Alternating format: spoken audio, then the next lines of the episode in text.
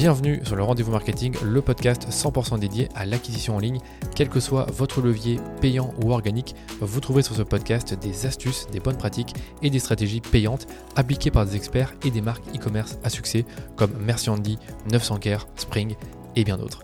Et quant à moi, je me charge de tout dégrossir avec mes invités ou en solo afin que vous puissiez mettre en pratique ces conseils et ces stratégies dans votre business. Mais attention, dans le digital, ce qui était vrai aujourd'hui ne le sera peut-être plus demain, alors abonnez-vous à ce podcast pour rester constamment à jour. Ce podcast est rendu possible par DHS Digital qui est une agence d'acquisition multilevier experte des plateformes Facebook et Google que j'ai fondée pour accompagner les marques jeunes ou établies à accélérer leur croissance. Et pour y arriver, on a développé une approche holistique de la publicité qui combine media buying, testing créa et conseils stratégiques pour l'e-commerce. Alors si vous cherchez justement à diminuer vos coûts d'acquisition ou scaler vos campagnes, rendez-vous sur dhsdigital.eu pour m'en dire plus sur votre business. Je vous souhaite un bon épisode. C'est officiellement les vacances sur le rendez-vous marketing. Lors des prochaines semaines, on va vous proposer des rediffusions et des formats masterclass qu'on a appelés crème, donc comme crème de la crème, et dans lesquels on vous partage des extraits de divers épisodes sur un thème donc pour cet été, on a identifié plusieurs thèmes pour vous. Le premier, c'est les meilleurs conseils que j'ai reçus cette année pour lancer une marque e-commerce et la faire connaître.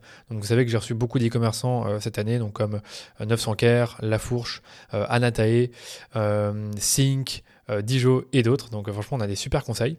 Le deuxième thème qu'on a identifié, c'est l'acquisition en tant que marque digitale native en 2023. Donc quelles sont les meilleures stratégies? Ensuite, les stratégies de rétention en e-commerce. Et enfin, les stratégies de croissance organique pour les marques e-commerce. Donc ça, c'est le programme de cet été. Et aujourd'hui, je vous propose la rediffusion d'un épisode qui avait très bien fonctionné l'année dernière avec Benoît Dubos, qui est le CEO et le cofondateur d'une agence de conseil en growth marketing qui s'appelle Scalesia et qui a pour mission de vous faire reprendre le contrôle de votre croissance. Benoît, c'est quelqu'un que je respecte beaucoup pour ce qu'il a construit avec Scalesia, mais aussi de par la quantité de contenu de qualité qu'il produit euh, tous les jours, que ce soit sur LinkedIn ou sur son podcast Les Jeunes Branches. Il a aussi une vision du growth que j'aime beaucoup et qui est applicable à n'importe quelle entreprise. Vous savez qu'il y a plein de définitions et de frameworks comme le framework AR pour modéliser la croissance d'une activité. Et il se trouve que Benoît et toute son équipe ont modélisé la croissance selon cinq piliers. Donc je vais vous les donner maintenant. On a d'abord le pilier marketing, ensuite la vente, le produit, le growth en lui-même et le système. Donc l'idée du podcast, c'est de revenir sur chacun de ces cinq piliers, à savoir qu'est-ce qui est important de savoir sur chaque pilier. par exemple, pour le marketing, que faut-il mettre en place pour avoir un bon marketing? Quels sont les petits pièges à éviter? On a également vu pour chaque pilier qui est impliqué dans l'entreprise et quels sont les recoupements qu'il peut y avoir entre chacun des piliers. Dans ce podcast, vous allez également découvrir pourquoi vous devriez internaliser la compétence growth dans votre entreprise et non l'externaliser, quelles sont les erreurs à éviter quand on fait du growth et bien d'autres choses encore.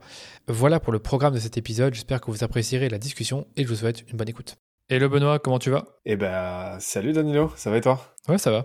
Grosse journée devant toi? Grosse journée. Bah, les, les journées sont, sont assez, euh, assez intenses de, de, de, mon côté, ouais. Euh, on, on, grossit pas mal ces derniers temps chez, chez Skelesia. On recrute plusieurs personnes. On remet pas mal de choses à plat. Il y a beaucoup de changements en interne. Donc, euh, donc ouais, ouais, ça fait de très très bonnes journées. Ouais, ouais je m'en doute. Ça fait combien de temps que vous existez chez Skelesia on existe depuis septembre euh, 2020. Bah, donc là, ça fait, on approche de l'année et demie là. Donc c'est assez récent, c'est assez récent. Là aujourd'hui, on a un peu plus d'une, bon, on est, on a un peu plus d'une dizaine. Ouais. Et, euh, et, on recrute les personnes euh, 11, 12 et 13 là en ce moment. Donc, euh, donc okay. ça, ça, ça suit son cours tranquillement. Ouais, c'est bien, on en a demi recruté 10 personnes, c'est, c'est, vachement bien. Euh, moi, chez moi, on est, on est bientôt 10, on est 8 pour l'instant avec aussi mon cousin qui est, qui est indépendant. Et euh, je sais ce que c'est, hein, quand tu recrutes des, des, personnes tous les mois, voire tous les deux mois, euh, c'est pas toujours simple à gérer et ça te fait beaucoup de boulot parce que toi, tu es, le, le CEO fondateur de, la, de, ouais. Je suppose que tu as aussi un associé? Oui, oui, oui, on est, bah, on est, on est trois cofondateurs. On okay. est trois cofondateurs et, et du coup, j'ai, j'ai assez vite fait l'audit de mes de mes qualités et de mes incapacités. Et, euh, et du coup, j'ai eu la bonne idée de, de, de, de, faire monter mon Head of Growth, Christian, en tant que CEO. De toute façon, il, a, il, occupait, il occupait déjà ce rôle-là hein, de CEO, mais euh, du coup, c'est un petit peu le, le, le bras armé, euh, euh brut d'exécution et brut, brut de mise en place de, de systèmes, etc., qui, qui m'aide à, à, à, donner corps à ma vision et à la vision que, que j'ai pour Scalesia. Donc euh, heureusement qu'il est là parce que il, il, il, il est un super relais euh, okay. sur, euh, sur toute cette partie exécution et surtout opérationnelle que, euh, qui me, à titre perso, me, me, me botte moins, on va dire, et sur lesquels je performe moins. Quoi. D'accord. Toi, toi tu, te sens plus à l'aise dans la, dans la vision, le fait d'être un porte-parole pour la marque, euh, de créer du contenu, parce que je pense que tu crées pas mal de contenu sur, euh, sur LinkedIn. Euh, ça prend beaucoup de temps. Et c'est vrai que c'est aussi un rôle à part entière, en, quelque sorte, d'aligner les équipes envers ta vision et de, de, réfléchir à comment tu peux faire grossir ta boîte et aider plus tes clients. Bah, c'est exactement ça. Et tu vois, moi aujourd'hui, si je, te, je, devais te donner mon rôle en tant que CEO euh, chez, chez Scalezia, en fait, j'ai plus un rôle de euh, président exécutif, tu vois. C'est-à-dire que euh, je suis, je suis, euh, je suis dans l'opérationnel, parce que tu vois, quand t'es, quand t'es une, quand t'es une dizaine, t'es, tu, es, mmh, clairement encore dans l'opérationnel. Mais euh, je vais m'occuper, ouais, vraiment des questions, des questions, vraiment du momentum en fait de la boîte. C'est-à-dire que moi, mon rôle aujourd'hui, c'est de m'occuper de, de, tout ce qui permet à la boîte de prendre son élan, de prendre son essor.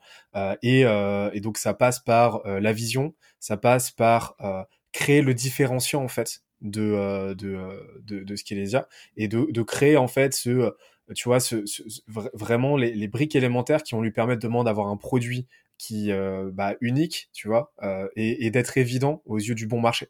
Donc ça passe par euh, bah, toute la partie marketing.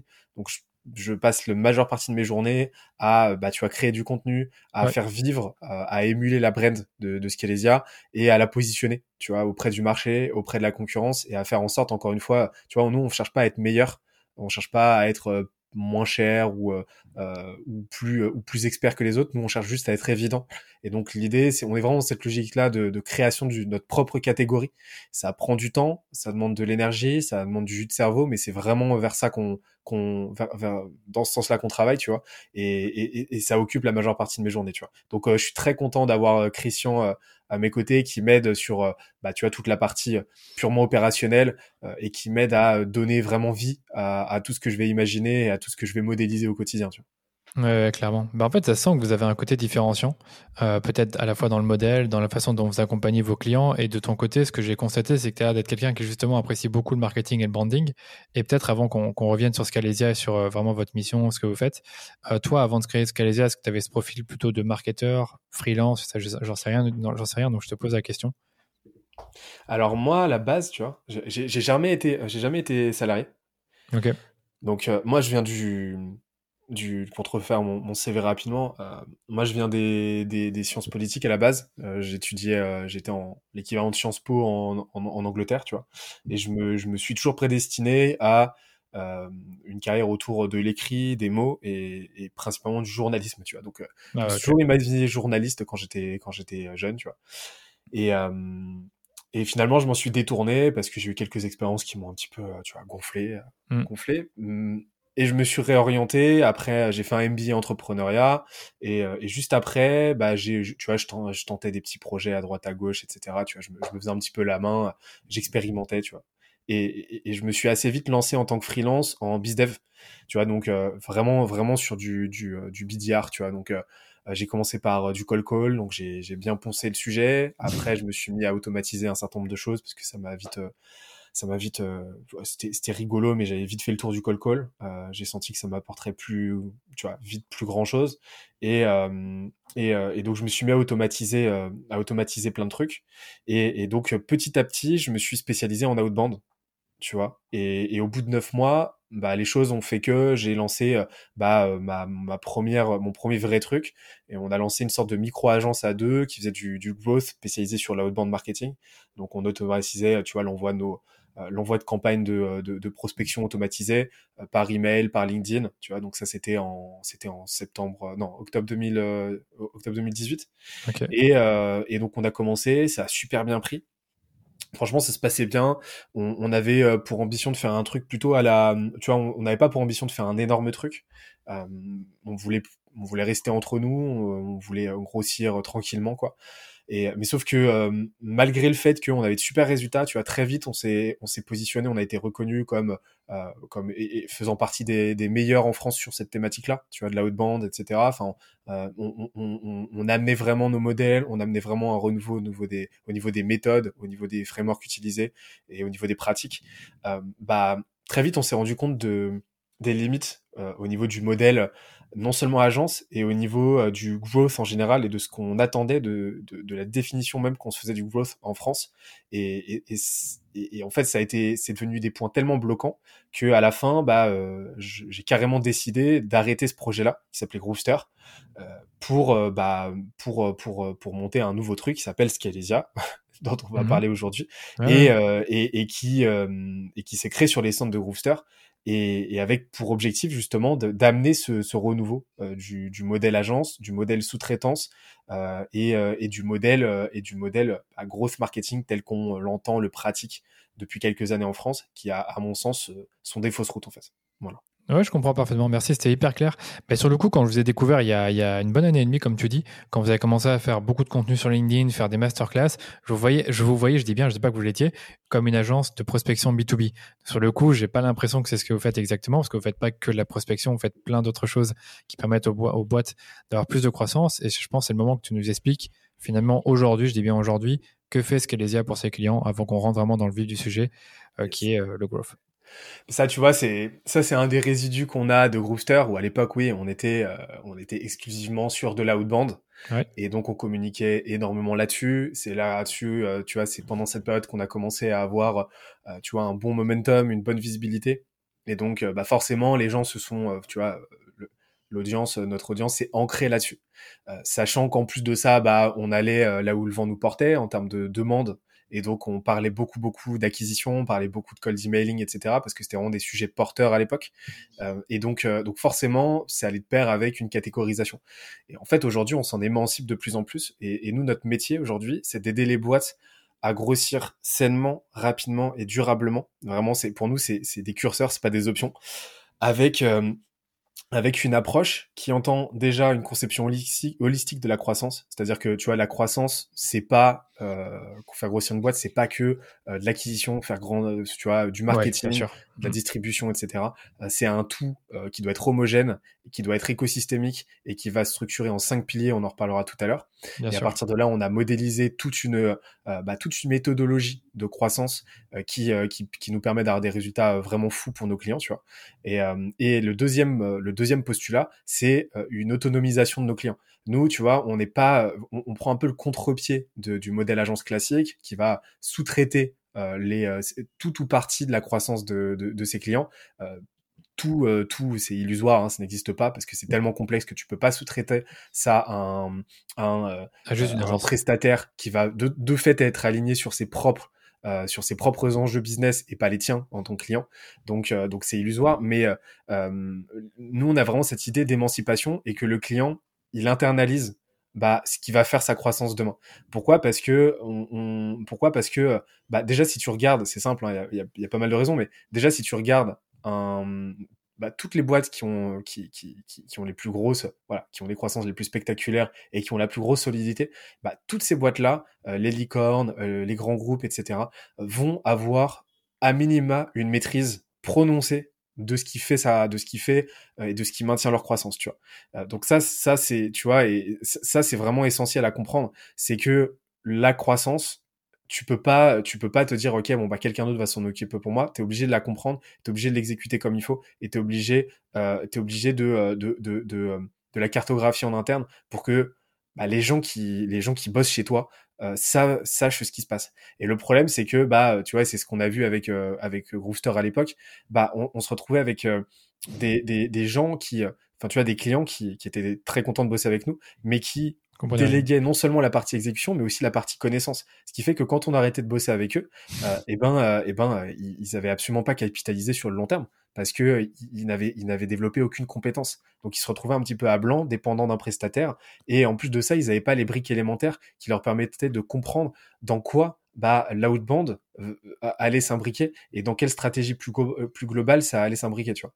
Et, et, donc ça, c'était c'était plein de trucs problématiques et, et on, on, y remédie aujourd'hui avec Scalesia et, euh, et, euh, et, avec, euh, enfin, avec différents produits en fait qui se déclinent en fonction de la typologie d'audience à laquelle on s'adresse.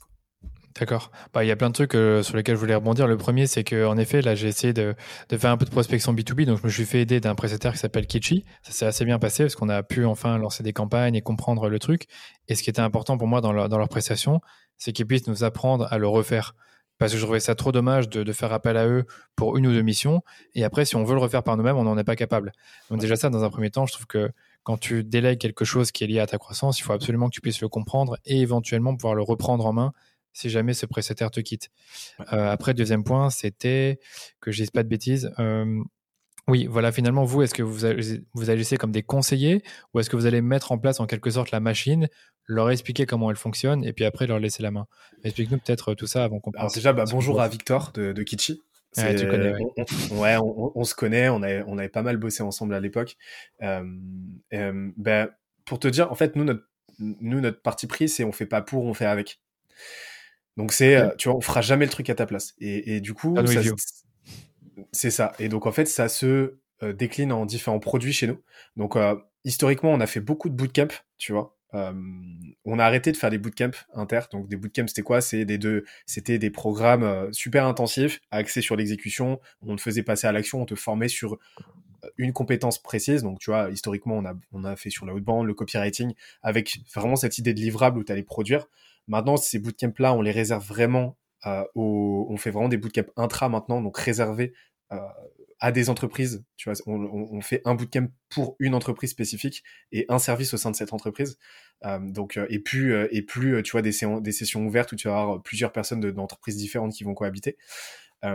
donc ça, c'est premier pan. Ensuite, le deuxième pan, c'est une communauté qui s'appelle qui s'appelle le campus donc euh, la partie premium du campus euh, qui euh, bah, qui va bah, en gros c'est vraiment on a vraiment cette vision de créer le l'université en ligne la plus active autour de la croissance avec bah, plein de petites activités, tu vois. Donc il y a un Slack, il y a une, il y a une, il y a des, des, des masterclass, il y a des, AMA, tu vois. Donc on invite, on invite des, des pontes sur leurs thématiques et euh, en live ou à l'écrit, euh, les, les, utilisateurs, les, les, membres viennent leur poser toutes leurs questions. Euh, il y, a, y, a, y, a, énormément de choses. L'idée, c'est vraiment de créer, de, de, créer une communauté, la communauté la plus active, pour bah, où on va t'accompagner au quotidien pour bah, pour pour te dépatouiller si tu as des difficultés et t'apporter des réponses aux questions que tu t'es pas encore posées. Voilà. Et après, le dernier, et ça c'est vraiment notre core business aujourd'hui, c'est l'advisory. L'advisory, c'est quoi?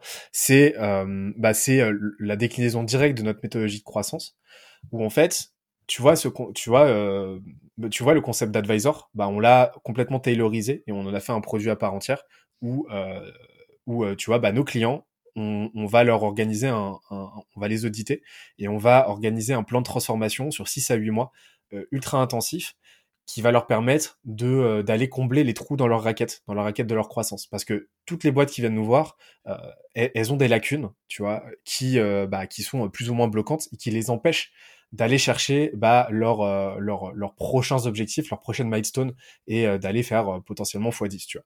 Et, donc nous, nous on a mis en place une méthodologie qui nous permet de rapidement savoir bah, là où elles sont dysfonctionnelles, quelles sont leurs lacunes, et après, ce qu'on fait, c'est que on monte une, une, une squad, tu vois, une équipe d'experts.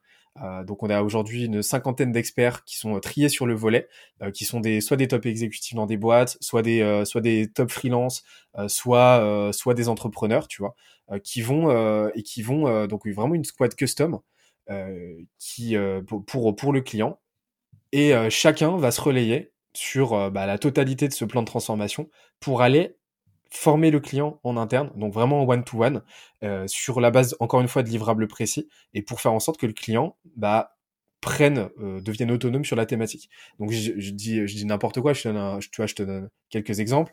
Euh, mettons que, tu vois, on audite le client, on, identifie que euh, pour aller chercher son euh, x10, euh, il faut qu'il corrige bah, son branding, qu'il affine son positionnement, qu'il diversifie ses canaux d'acquisition et qu'il renforce son produit. Et ben sur sur sur sur X mois, on, on, va faire se relayer bah, un product manager qui va venir euh, lui faire réinternaliser, enfin venir euh, lui faire développer une méthodologie produit en interne. Euh, il va euh, un, un, un, spécialiste Facebook Ads ou SEO qui va venir l'initier au SEO et, et, et, et, et développer un niveau décent pour qu'il puisse pour qu'il puisse commencer à être autonome sur le sujet. On va faire intervenir un expert branding pour mettre en place une plateforme de marque et, un plan d'action pour le déployer, etc. Et, donc vraiment avec vraiment cette idée de de, formation active qui fait qu'à la fin, bah, le client, on l'élève, tu vois, parce que une boîte, c'est la somme de ses compétences et, euh, et il peut ensuite sereinement relancer sa croissance. Et, et, euh, et donc, on, vraiment, c'est un plan de transformation qui a pour objectif de faire exploser les plafonds, les plafonds de verre. Et, et, en fait, on a fait pas mal de tests et les résultats sont juste fous, quoi. Ok, c'est super clair. Franchement, c'est super clair. Merci pour euh, ces explications-là. Eh bien, du coup, je pense qu'on peut rentrer dans le vif du sujet parce que maintenant qu'on a compris ce que vous faites et un peu quelle est votre euh, vision de la growth, de, du growth. Quoique, sur le coup, euh, j'avais une question là-dessus. pour toi, c'est quoi le growth En sachant que dans ce que j'ai dans ce que j'ai lu, tu opposes plusieurs visions. Tu as celle des USA, celle des Européens, le framework art.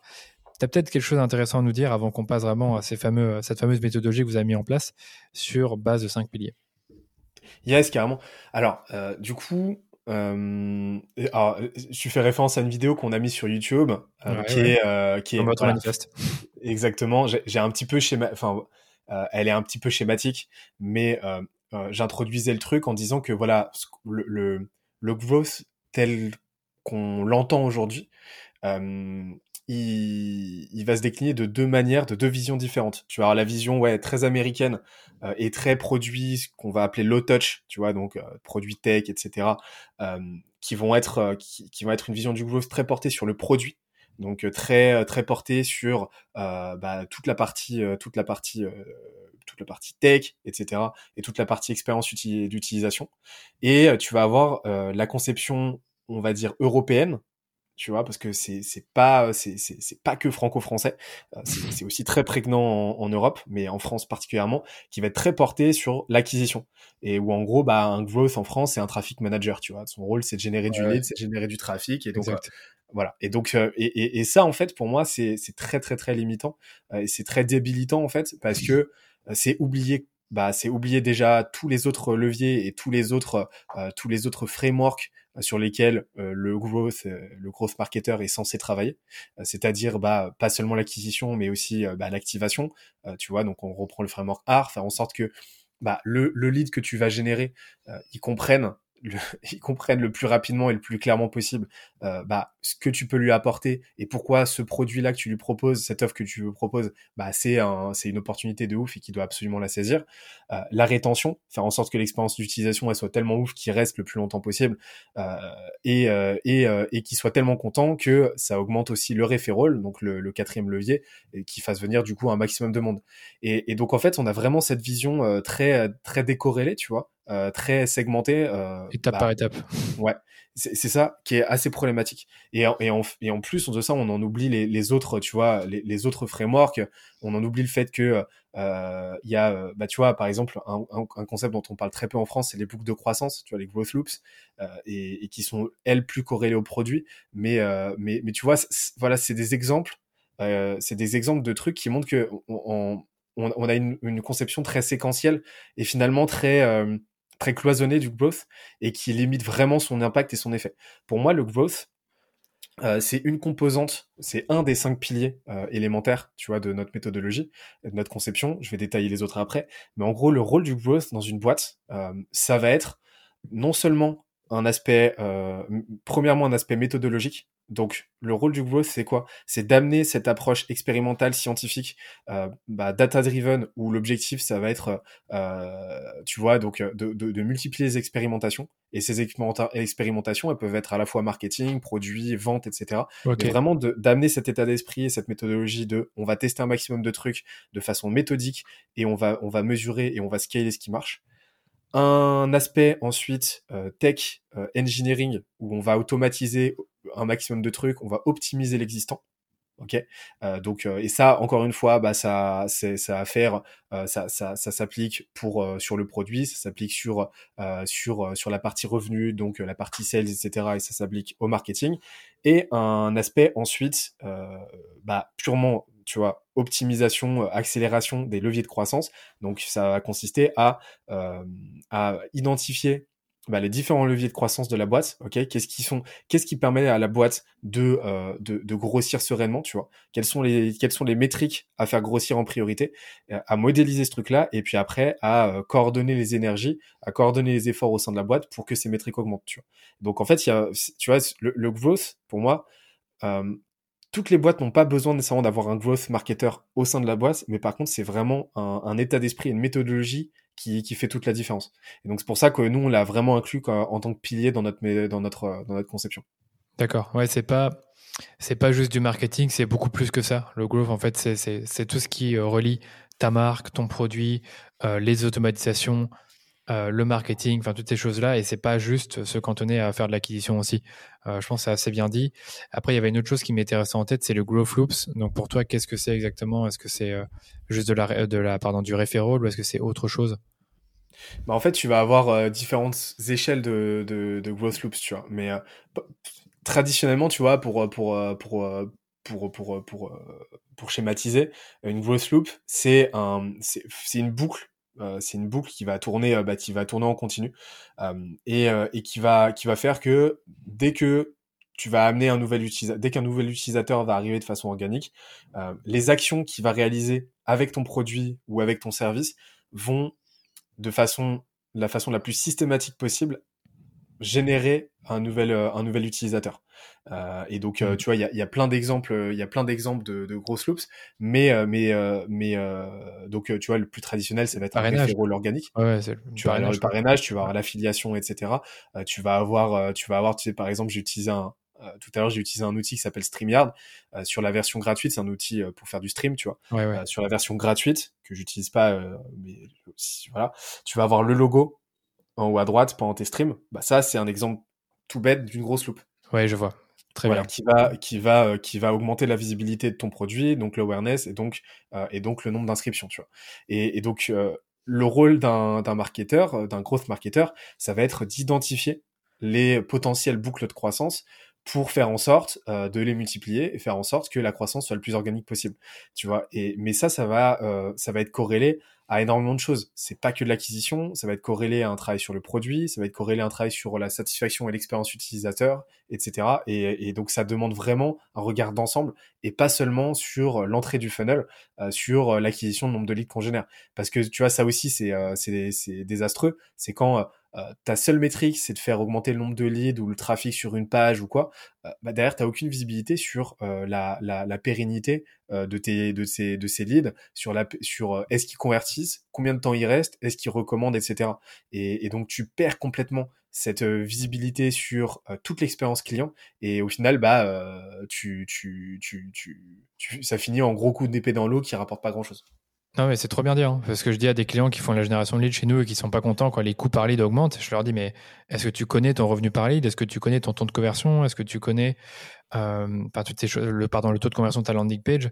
Mais parfois, ils ne le savent pas.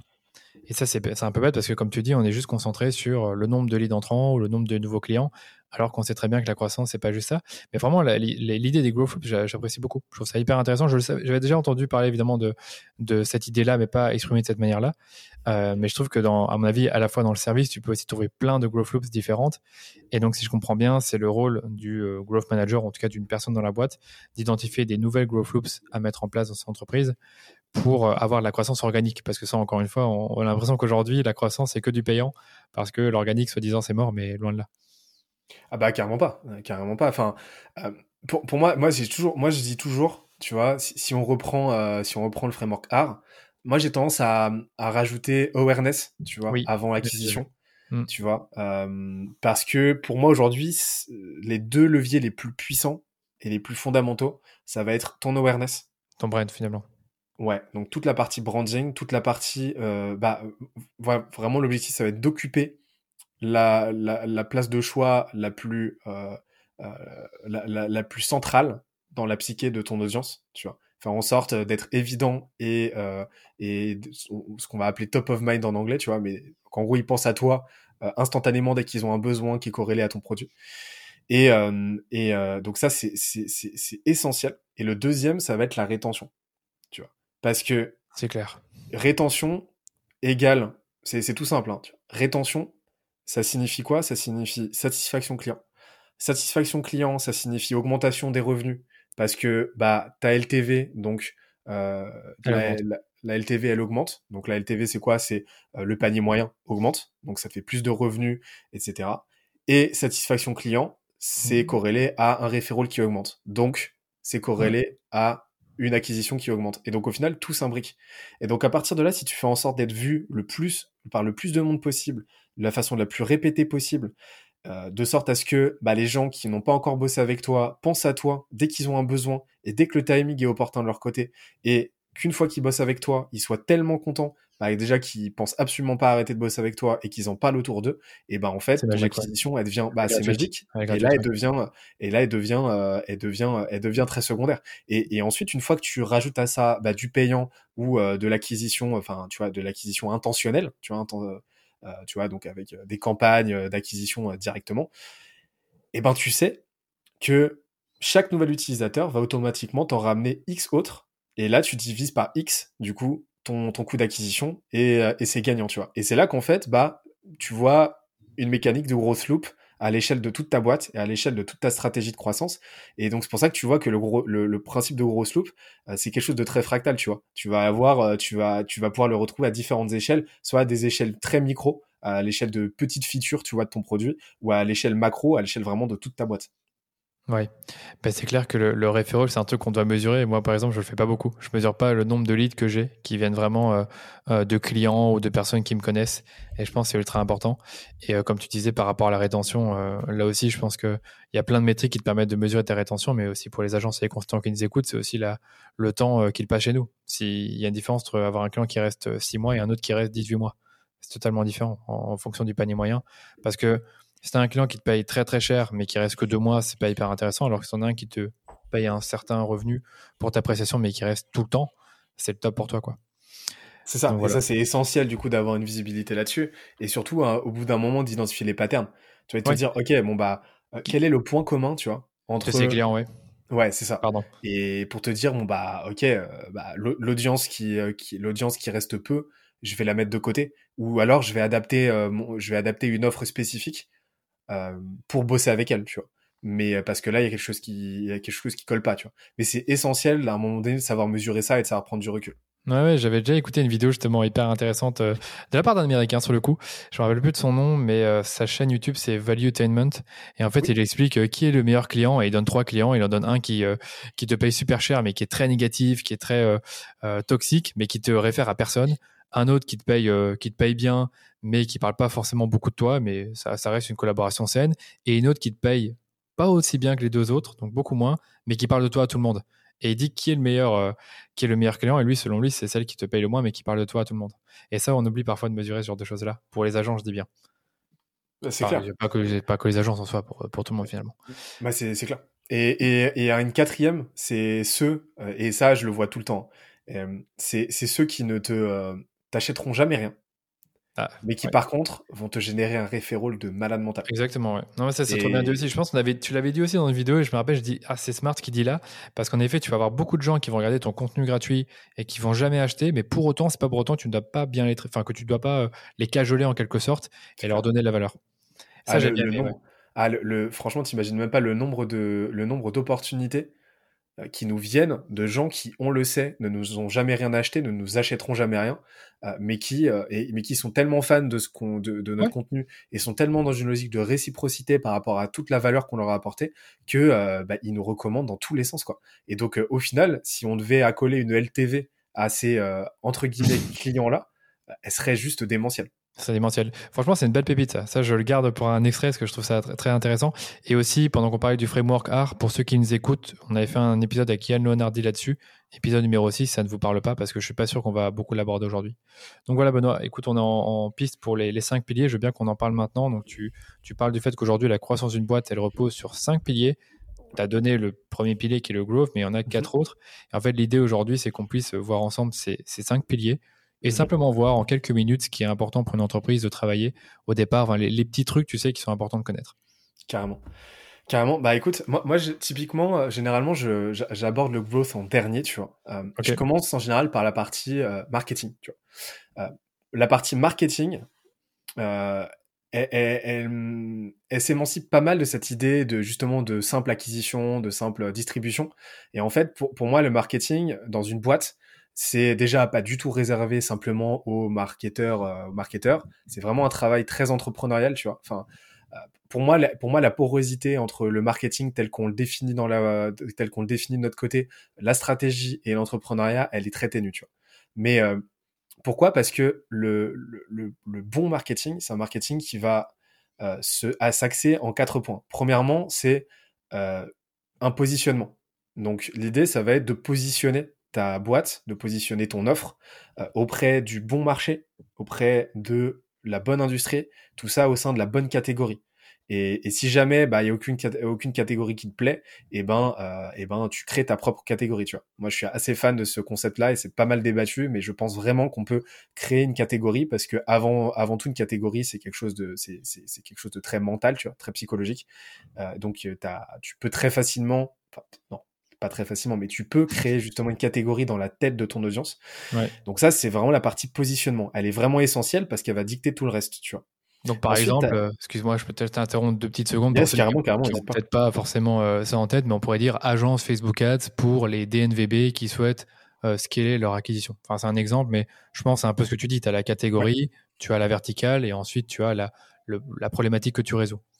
Exactement. Et ça, ça demande déjà un travail, tu vois. Euh, ça demande déjà, tu vois, ça demande un travail d'étude, de recherche qui va être boosté par euh, le quatrième point dont je vais parler. Ensuite, tu as la partie brand. Et la partie brand, elle est, elle est très oubliée, mais elle est vraiment essentielle. La partie brand, en gros, c'est euh, deux choses. C'est, euh, comme le dit Jeff Bezos, euh, c'est ce que les gens disent de toi quand t'es pas dans la pièce. Et deuxièmement, c'est le premier mot qui leur vient quand ils pensent à ta marque. Et, et ça, ça, paraît tout bête dit comme ça, mais c'est un travail vraiment longue haleine et qui va reposer sur un, sur énormément de choses, tu vois. Donc euh, sur euh, la définition de valeur, euh, sur la définition d'une mission, une, une vision, un problème qu'on souhaite résoudre, un ennemi contre lequel on se bat, etc. Donc il y a, y, a, y, a, y a plusieurs choses à définir dans ce travail de branding. Tout ça, ça va être ensuite encapsulé dans une brain voice, donc une tonalité de marque, des, des, un vocabulaire qu'on va développer, qu'on va systématiser, une identité, une esthétique de marque qu'on va euh, qu'on va réfléchir en directe cohérence avec bah, tout ce travail-là euh, de réflexion qu'on a fait. Et ensuite, bah, ça va être euh, desservi par le troisième point qui est la partie de distribution. Et c'est là qu'on arrive justement à, bah, tu vois, toutes ces notions de canaux d'acquisition, qu'on va parler contenu, qu'on va parler SEO, etc. Mais en fait, ça, ça va être vraiment le bras armé de ton branding et de ton positionnement pour venir, bah, pour venir bah, le, le, projeter auprès de, euh, de, euh, de, de, la bonne audience au bon moment avec le bon message. Tu vois. Tout ça, c'est tout ça, c'est tout ça, ça se nourrit en fait. Et, et en fait, comment est-ce que tu chopes euh, déjà de prime abord les bonnes infos pour euh, bah, pour euh, designer la bonne stratégie et comment tu fais ensuite pour que cette stratégie reste à jour? Et eh ben par une recherche une étude de marché qui doit être constante donc là je parle pas vraiment je parle vraiment pas d'étude de marché tu sais à la Xerfi machin tu sais on envoie des, on envoie des questionnaires et tout. Non c'est une étude qui doit être beaucoup plus organique qui doit se baser vraiment sur la data tu vois, donc on va reparler de la data, mais euh, mais qui est, qui est, vraiment essentiel. Donc regarder comment les gens se comportent sur ton produit, regarder euh, regarder bah, ce que les gens font sur ton site, regarder à quoi les gens réagissent au niveau de ton contenu, euh, regarder à quoi les gens réagissent sur le contenu des autres, ainsi de suite. Donc vraiment de l'observation constante, une centralisation aussi des feedbacks, parce que tu vois les commerciaux, les commerciaux c'est une mine d'or euh, à la fois pour le marketing et pour le produit parce qu'ils sont vraiment au front, tu vois. Et pour tes produits, euh, pour les produits low touch, euh, genre les SaaS, tu vois, les logiciels, bah le support, pareil. Enfin, vraiment, les, les marketeurs, les marketeurs et les produits devraient passer leur journée sur Intercom pour étudier, tu vois, les tickets, les plaintes, etc. C'est une vraie mine d'or. Euh, et, et, donc cette recherche, elle doit, cette étude de marché doit être constante. Donc là, tu vois, on a les quatre piliers du marketing. Je sais pas si tu as des questions sur ce point ou. Franchement, j'en ai pas, mais c'est super clair. Honnêtement, c'est super clair dans mon esprit en tout cas. Donc euh, évidemment, et dans, dans, ce que tu as raconté ici, il y a des choses qu'on a déjà comment dire, j'ai déjà eu des invités dans le podcast qui ont parlé de ces choses-là, donc je vous laisse regarder les, épisodes qu'il y a eu en cours. J'allais juste dire pour la partie brand, j'ai lu un super article sur le MVB qui était très pratique. Je pense que si vous tapez MVB sur Google, vous allez trouver cet article-là. Il a été écrit par euh, quelqu'un qui travaille chez Iconoclast, je pense, un truc comme ça. Mais c'est assez intéressant. Il vous explique les questions à vous poser pour définir votre MVB. Super article que je recommande et j'essaierai de le retrouver pour le mettre dans les notes. Et euh, j'allais juste rajouter avant que tu continues que, étant donné qu'on fait, qu'on parle de cinq piliers, il faut comprendre que les cinq piliers sont liés entre eux. Donc, du coup, le marketing, imaginez un grand cercle à côté duquel il y a bah, justement le deuxième pilier que tu vas nous, que tu vas nous partager. C'est ça, en fait, c'est, vraiment un, comme un diagramme, en fait, tu vois. Et je l'ai même modélisé un jour, euh, un jour je suis parti en freestyle, j'ai même modélisé sous forme d'un arbre, tu vois, et ça, ça boucle avec notre euh, branding. mais, euh, mais, en fait, c'est, tu vois, la, la, la, métaphore, elle est vraiment filée, quoi, parce que ta boîte, elle doit grossir de façon homogène. Et donc, en fait, je, t'expliquerai après quelles sont les différentes composantes de cet arbre. Mais imagine vraiment que ta boîte, ça va être d'abord une petite pause qui va bourgeonner, qui petit à petit va former un tronc, des branches, etc. Et puis des, des, des embranchements de plus en plus, de, de, plus en plus petits. C'est vraiment cette idée-là, tu vois, de, de, de d'organismes, tu vois, très écosystémiques qu'il faut s'imaginer, et avec vraiment cette nécessité de grossir de façon homogène, parce que bah si euh, si t'as un déséquilibre à un moment donné, ben euh, soit la branche pète, soit c'est tout euh, soit c'est tout l'arbre qui s'effondre, tu vois. Et, et, donc vraiment ça c'est une notion super importante, et c'est ce qui fait défaut à énormément de boîtes. Tu, vois. Bah, tu parles surtout de la data. on en reviendra après, mais tu parles du fait que y a, y a, y a enfin, les, les, quatre piliers sont un peu reliés par, par la donnée et qu'il y a beaucoup de boîtes qui ne comprennent pas la donnée. Quoi. Ouais, c'est ça. Et euh, c'est ça. Et, euh, et, et, et, dernier petit point sur la partie euh, distribution. Euh, juste pour clarifier, il y a, y a deux grands types de distribution. Tu as la distribution euh, de branding, où l'objectif, ça va être justement de te positionner, de faire tout ce travail-là de, de, de, diffusion de ton, de, de, ton image de marque, tu vois, et de, de, de, pérennité de ton image de marque, pour faire en sorte que les gens, bah, ils pensent aux bons mots et qu'ils pensent à toi quand ils ont un besoin.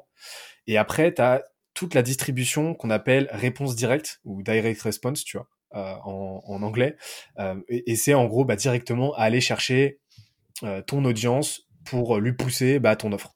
Oui, c'est clair. et, et, en fait, les deux, tu vois, le, le truc, c'est que les deux se nourrissent les l'une et l'autre et, et elles sont pas euh, mutuellement exclusives. Tu peux pas, tu peux pas faire, enfin, c'est c'est euh, c'est une très mauvaise idée euh, de faire ce que font beaucoup de boîtes, c'est-à-dire faire que de la réponse directe et euh, ou alors de faire que du branding.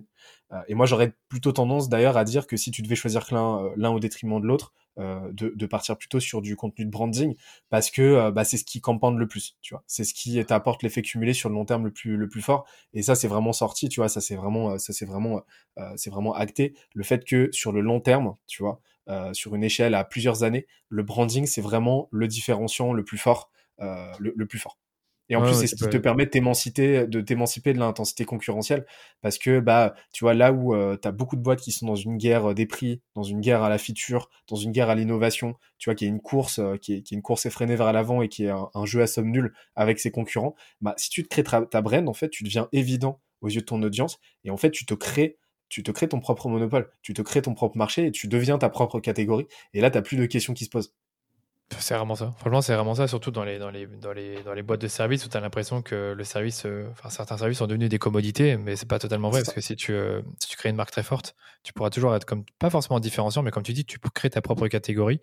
Et euh, pour revenir sur ce que tu disais par rapport aux deux types de distribution, bah, je pense que pour ceux qui écoutent le podcast, c'est en quelque sorte votre tunnel de conversion. Vous avez, même, même dans le contenu, vous avez des contenus tofu, des contenus MoFu et les fameux contenus BoFu qui sont les contenus à réponse directe. C'est pareil pour la publicité.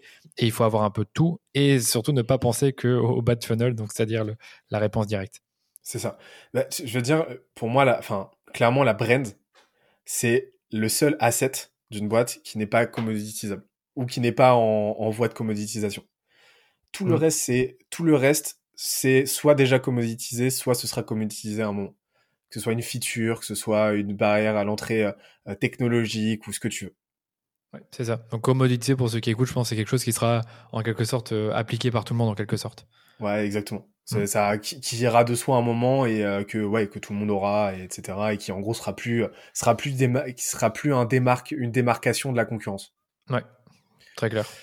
Euh, donc là, c'est pour la partie marketing. Tu vois, elle est essentielle. Et c'est essentiel que, tu vois, enfin, moi, je comprends, enfin, tu vois, ça me fait sourire les boîtes qui disent, ouais, mais on a commencé le marketing très tard. Ouais, mais non, enfin, tu t'es positionné sur un marché, euh, t'as, t'as, t'as rapidement euh, opté pour un logo. Le logo, il a, il, il, est quand même le fruit d'une réflexion. Euh, t'as réfléchi sur ton nom, tu t'en rends, pas compte, mais déjà, t'as fait du marketing, tu vois. Donc, euh, le marketing, c'est vraiment, faut le faire. Plus, plus tu vas le faire de façon consciente, même si t'es pas marketeur de base, avec les bons éléments, et le plus tôt possible, et mieux ça se passera. Ensuite, deuxième point, bah, tu as la partie produit. Donc le produit, c'est quoi? Bah, c'est, tu vois, Le produit, en gros, c'est l'offre que tu vas formuler. C'est ce que tu vas vendre à ton audience. Donc ça peut être un produit, on appelle ça le product. Ça peut être soit un produit, tu vois, tech ou physique, soit un service, peu importe. Et en gros, l'idée, c'est d'avoir ce qu'on appelle une euh, méthodologie de product management où ce que tu, tu, vas, tu vas vraiment mettre en place les systèmes, mettre en place la méthodologie et l'état d'esprit pour être constamment en recherche d'optimisation, d'amélioration de ton expérience client.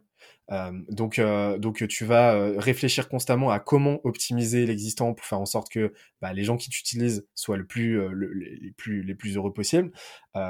et donc, du coup, augmenter la rétention et donc le referral. Tu vois que tout est bouclé.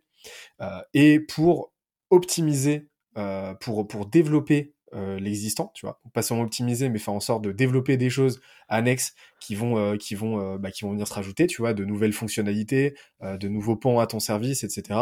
Et développer potentiellement de nouveaux services annexes, tu vois. Donc, je sais pas, par exemple, créer n'importe quoi, mais euh, tu fais un service, euh, tu as un service qui va, euh, qui va optimiser des campagnes Facebook Ads. Bon bah, tu vas réfléchir à un service qui va, qui va former tes clients à faire de bonnes créas. Tu vois, j'ai n'importe quoi. Mais ça, c'est une logique de product. Mmh en fait, tu vas étudier un marché, euh, tu vas, tu vas étudier, euh, tu vas étudier une opportunité de marché, tu vas voir comment exécuter tout ça, tu vas opérationnaliser le truc. Et donc, tu vois, ça, ça se fait en direct, euh, en direct synergie avec le marketing. C'est là que tu vois que tout est lié. Et donc, donc la partie product, elle est vraiment essentielle parce que bah, c'est ça qui te permet de rester à jour et qui te permet d'avoir un visu sur ce qui se passe, et sur ce qui se passe et sur ce que les clients vont consommer en fait. Et ça, c'est un truc qui se passe dans assez peu de boîtes. Et on commence à, on commence à amener cette, euh, cette, euh, cette approche product management en, France, tu vois, elle commence à arriver petit à petit. Mais, euh, mais pour l'instant, elle est réservée vraiment à une voilà, à, vraiment à la startup nation, alors que énormément de boîtes et surtout les boîtes de services gagneraient à avoir cette approche-là. Et ensuite, tu as la partie revenu.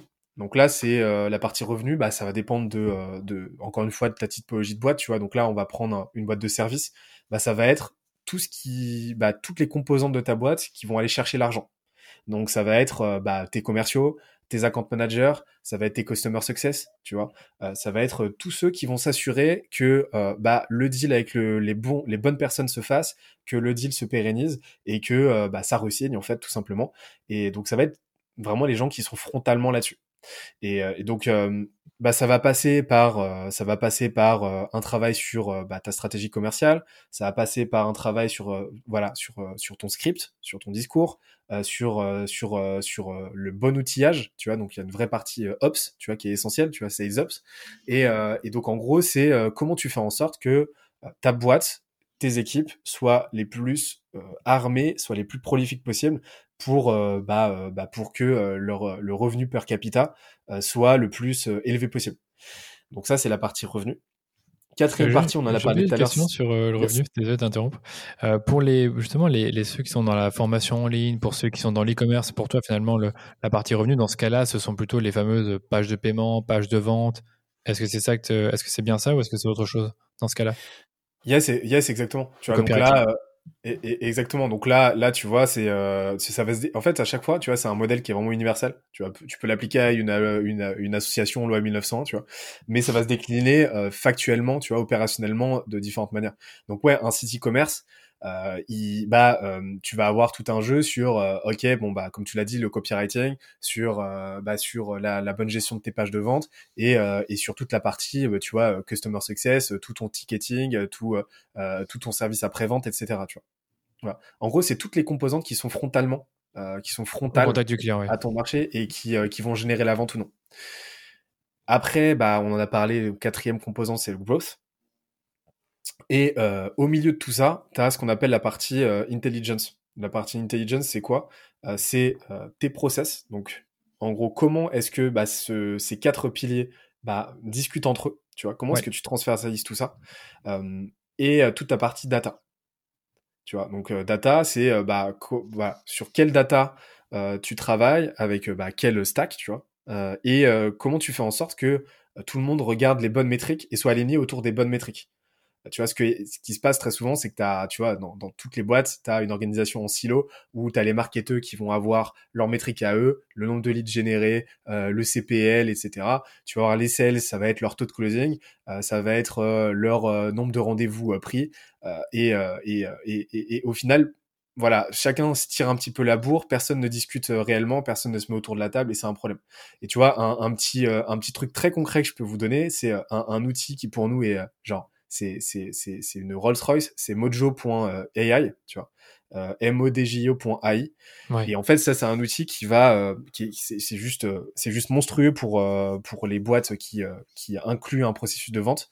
en gros, c'est un outil qui va se plugger à Zoom ou à n'importe quel outil de visio et qui va te rajouter dessus de de l'intelligence artificielle et qui va retranscrire et décrypter tes euh, appels de vente et qui te permettent de faire de la double écoute en asynchrone en fait.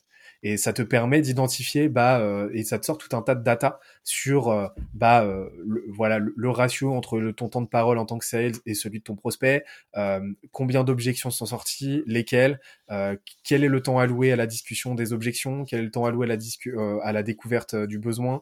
ça va te sortir tout un tas de statistiques et ça ce qui est génial, génialissime, c'est que bah en plus de cette partie là macro, tu as vraiment cette partie micro où tu peux aller voir directement ce qui se dit pendant l'école. Et donc, mettons que tu es un sales, par exemple, qui a, un, euh, qui, a euh, euh, qui, a, qui a une effusion de génie qui sort une punchline de fou qui fait, qui, qui fait mouche et qui convertit le client. Bah, ça, c'est un truc que tu peux utiliser pour faire évoluer ton script de vente et que les autres sales vont pouvoir utiliser. Euh, mettons que euh, ton, euh, ton, ton prospect te sort une punchline, te sort un verbatim super intéressant, et ben tu, tu as un feedback, bah tu peux le faire remonter au produit pour améliorer le produit. Tu peux le faire remonter au marketing pour améliorer les campagnes, tu vois. Et, et en plus de ça, bah tu peux coacher les sales en asynchrone en leur donnant des petits commentaires, etc. Ça, c'est un exemple d'outil ultra intéressant parce qu'il transversalise bah, ces quatre piliers et il permet à tout le monde de travailler sur la même table. Et donc c'est pour ça que tu vois qu'il y a, y, a, vraiment des applications très opérationnelles à cette, euh, euh, méthodologie, mais que le, postulat, c'est de faire en sorte que tout le monde soit aligné autour euh, de la même ambition, autour des mêmes métriques, autour de la même data et des mêmes process, et, éviter à, à, tout prix le silotage, quoi.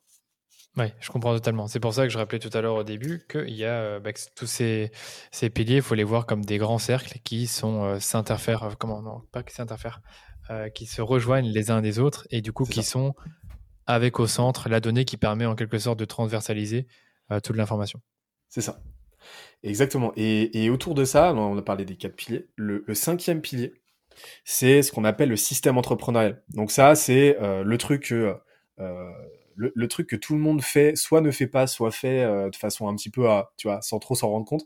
Mais en gros, c'est, tu vois, exactement comme un ordinateur. Euh, imagine euh, bah, l'ordinateur le plus puissant au monde, tu vois, mais euh, sur lequel t'as pas installé de logiciel de, de, système d'exploitation.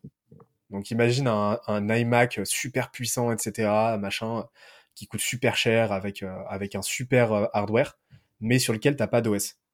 Et eh ben, tu peux, tu peux l'allumer autant que tu veux, il se passera rien dessus. Mais en fait, le système d'exploitation, c'est ça. C'est tout ce qui va permettre à ta boîte de tourner de façon sereine et scaler de façon sereine. Donc c'est c'est plusieurs points. C'est premièrement déjà c'est ta vision d'entreprise où tu veux amener euh, amener ta boîte dans les 10, 15, 20, 50 prochaines années en gros, tu vois.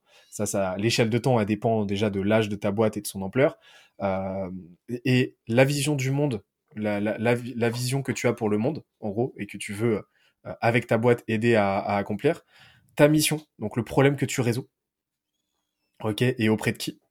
C'est tes valeurs, d'accord? Donc tes valeurs, euh, donc euh, tes valeurs d'entreprise. Donc tu les valeurs business, tu as les valeurs humaines. Euh, tu vois, tu as ces deux grands pans là.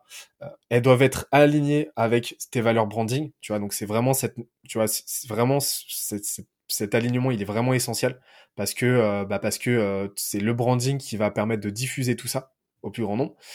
Ensuite, ça va être toute la partie process. Et ensuite, tu la partie people.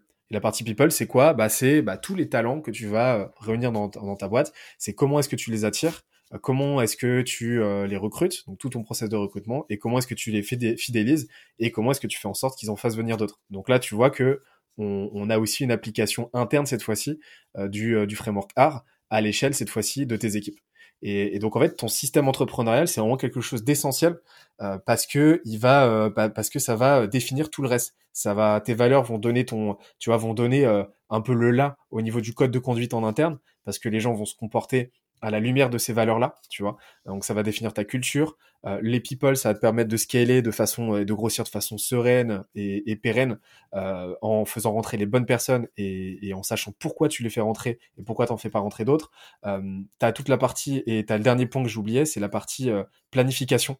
C'est comment maintenant tu planifies d'atteindre cette vision. Donc, et en gros, bah, mettre en place ce qu'on appelle la roadmap d'entreprise. Donc, une roadmap qui va inclure tous ces piliers-là tu vois. Euh, dans un tout cohérent et qui va te permettre de savoir bah, maintenant euh, en, semestre, de, en trimestre, en semestre, en année, ce que tu vas, ce que tu vas faire et, euh, et, et, et, vraiment échafauder à partir de cette vision un plan bah, qui tient la route. Tu vois. Ouais, ça peut être les fameux OKR finalement, parce que certaines boîtes travaillent comme ça, c'est qu'elles ont des plans sur trois mois, il y a des objectifs d'entreprise, puis après des objectifs d'équipe, et puis après des objectifs individuels, et à ça, il y a des projets auxquels il y a des résultats clés qui sont rattachés en quelque sorte. Hein. J'essaie de schématiser le mieux possible. Écoute, bah, ce que tu dis là par rapport à dire? Nous, on a, en fait, nous, on a poussé le truc encore plus loin, c'est-à-dire que les OKR, on l'a inclus dans ce, on l'a inclus dans ce, dans ce, en tant qu'outil dans ce, euh, dans ce, dans ce, cette roadmap là, tu vois, dans ce concept là. Mais en gros, nous, ce qu'on fait, c'est qu'on, euh, on part d'un, on part d'un, d'un truc qui est la vision de la boîte. Donc, tu pars de la vision à 10 ans tu vois, si tu es une boîte early stage, tu vas partir plutôt euh, dans une, d'une vision à 5 ans. Mais euh, tu pars de ta vision à 10 ans et tu vas dire, OK, bah, ma vision, c'est ça. Dans 10 ans, je veux en être là.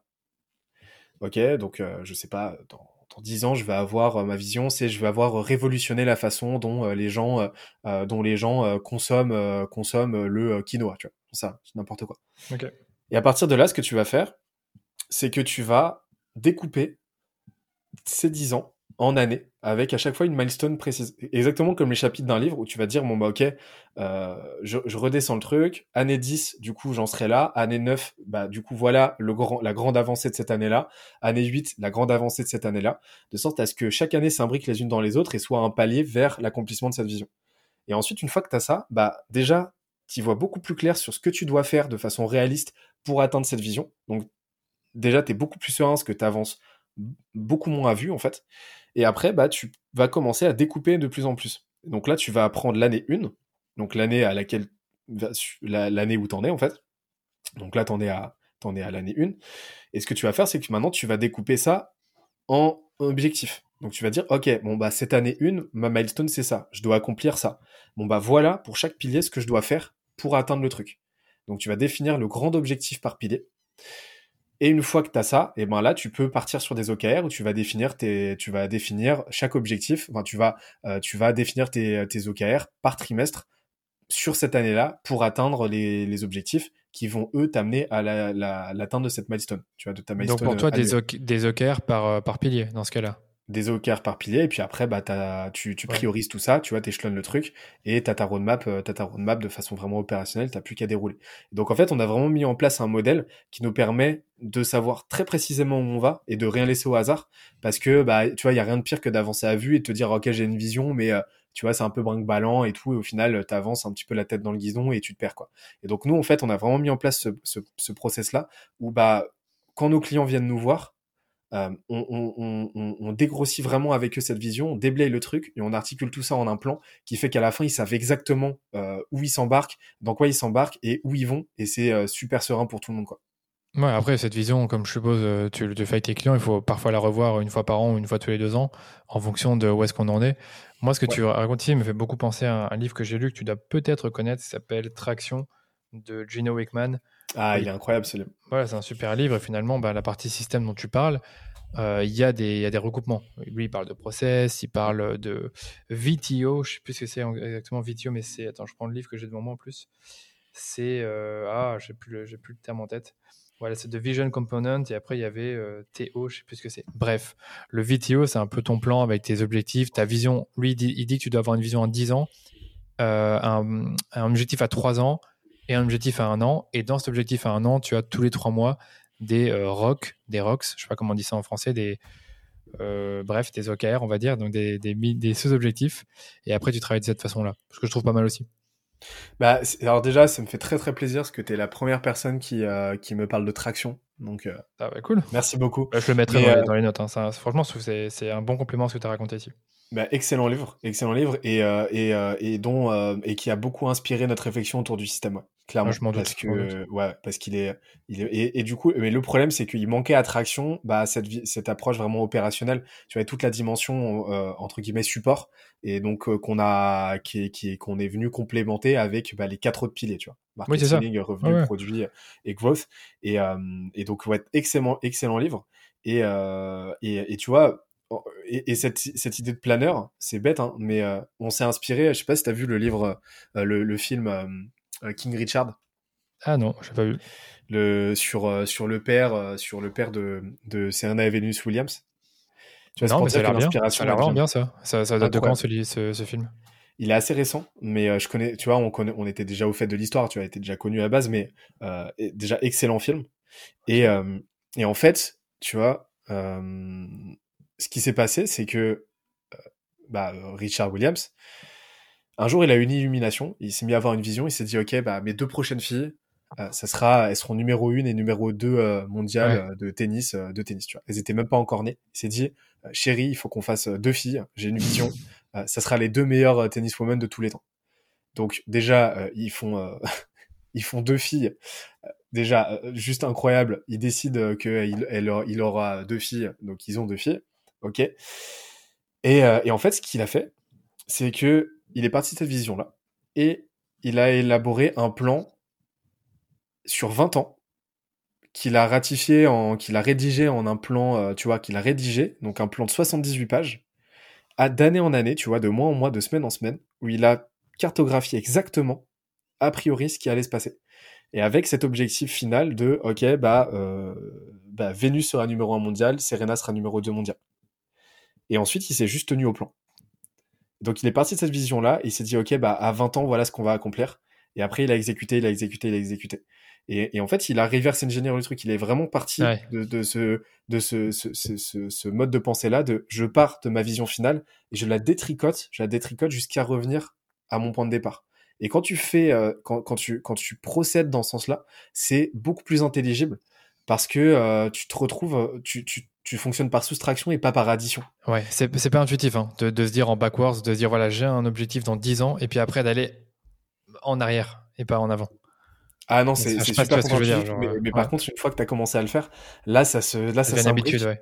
Ouais, et, et, et, là, ça tourne bien, quoi.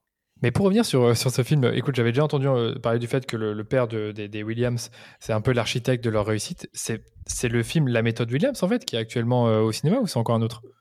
C'est exactement ça. C'est ah, d'accord. J'ai utilisé le, terme, le, terme, anglais. ok, je me dis, ok, c'est bizarre. le, titre ouais, le, film, j'ai le regarder, mais il est pas encore, euh, je pense qu'il est pas encore sur, euh, sur Internet. non, je, je, je, je, suis allé voir au cinéma et euh, vraiment excellent, excellent film. Et... Je vais aller voir demain. et d'ailleurs, tu vois que sa, sa vision a, a, a clairement dépassé Enfin, les, résultats ont clairement dépassé sa vision, quoi, parce que tu vois derrière ce qui a été accompli. Mais c'est pour te dire que, voilà, c'est ça, ça prend son ancrage vraiment sur des trucs concrets et que ça, tu peux l'appliquer. Enfin, tu peux l'appliquer à n'importe quoi, pas seulement à une boîte. Mais on applique vraiment ce mode-là euh, de pensée, euh, de, de, tu vois, de, de, de, soustraction plutôt que par addition, parce que ça rend les choses euh, beaucoup plus tangibles. Ouais, c'est super clair. Bon voilà, donc on fait la petite parenthèse là-dessus et pour vraiment pour le, livre Traction, lisez-le. C'est vrai que ça remplace pas du tout ce que tu dis par rapport aux quatre piliers, mais c'est en quelque sorte les euh, les briques, les fondations de votre entreprise, qui est d'avoir une vision. Travers là, j'ai le livre devant moi, donc euh, euh gérer la donnée. Donc lui, il parle d'avoir une scorecard. Nous, c'est ce qu'on fait chez DHS. On a une scorecard qu'on suit toutes les semaines. Des process bien définis. Ça, t'es pas rentré trop dans les détails, mais la boîte, elle fonctionne grâce à un certain nombre de process et quand des personnes arrivent dans l'entreprise, ben, il faut qu'elles les suivent et qu'elles puissent les améliorer. Et puis après, les issues, ça, je sais pas si tu peux dire un mot là-dessus, les problèmes, parce que tu en as parlé aussi dans le système, euh, la, partie problème. Bah en fait, pour moi, issues, euh, on l'inclut pas nécessairement de notre côté, parce que la partie issues, euh, elle, est, elle est très corrélée à tes valeurs, en fait. Oui. Mais en gros, c'est euh, comment, bah, comment ta boîte, c'est quoi sa philosophie par rapport à la résolution de problèmes. Donc, parce que dans une boîte, tu as forcément des périodes de crise, des périodes compliquées, etc. Et c'est bah, quels sont les process, quels sont les, les, les, réflexes que les gens dans ta boîte vont avoir pour, bah, pour adresser, identifier, adresser et régler ces problèmes.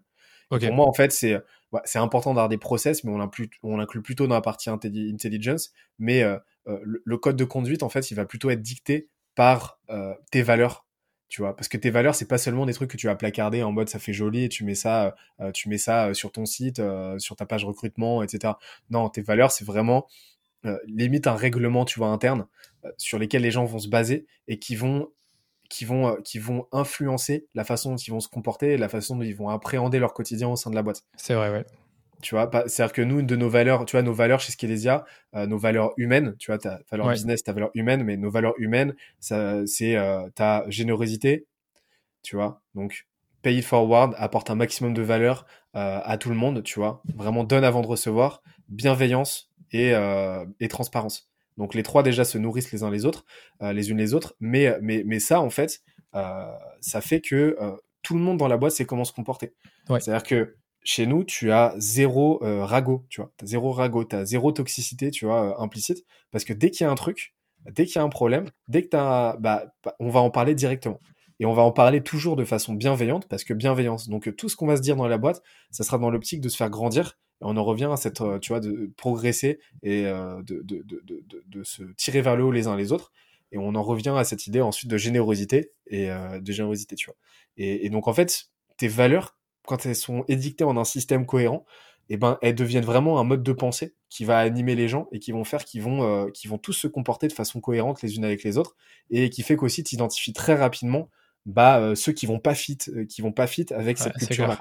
Bah, ce que je disais dans le podcast avec Anthony Bourbon, pour moi, dans le recrutement, 50%, c'est identifier, le, enfin, comment dire, c'est trouver le bon profil par rapport aux valeurs, le profil qui correspond mieux aux valeurs humaines et business de la boîte.